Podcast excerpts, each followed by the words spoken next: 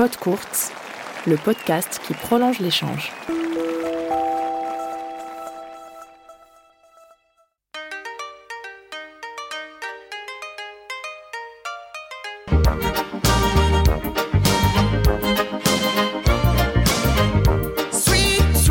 Est-ce que tu sais quel est l'entretien qui a le plus cartonné?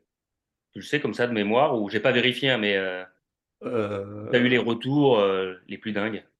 Ouais, en audio, c'est euh, notre ami Nelson Montfort, aussi fou que ça puisse paraître. Ouais. Je pense parce qu'il a vraiment une notoriété euh, incroyable. Et puis que les gens étaient euh, curieux de se dire, tiens, Nelson sur un podcast de tennis. Il y a des trucs qui m'ont marqué en profondeur. Je dirais Marie Pierce, où les gens me souvent me disent, waouh, je me souviens de Marie Pierce.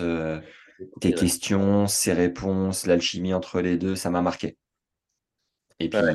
moi aussi, j'avais passé un moment incroyable où j'ai eu les frissons trois, quatre fois. Donc, euh, qu'est-ce que c'est bon quand euh, c'est perçu par les autres? Ouais. Euh, Petar Popovic, plusieurs fois, on m'a dit, ouais, j'aime bien son franc-parler, j'aime bien. Sam Sumik aussi, les, les coachs, beaucoup de coachs, d'entraîneurs. Il y a notre ami, euh, comment il s'appelle, Gilles Simon, qui a longtemps été notre vache à lait un peu sur YouTube. C'est-à-dire que le mec, tous les jours, faisait 200, 300 écoutes. Tous les jours, tous les jours de l'année. Incroyable. Et donc, ça nous faisait pas mal de, de traction pour le reste. Euh, maintenant qu'il a pris sa retraite, euh, bizarrement, il y a, il y a moins d'écoutes. C'est fou, hein, c'est lié, quoi. Ouais. Euh, Jules Marie a une communauté et nous a attiré beaucoup de monde aussi. C'est fou, là, tu vois la puissance de la communauté.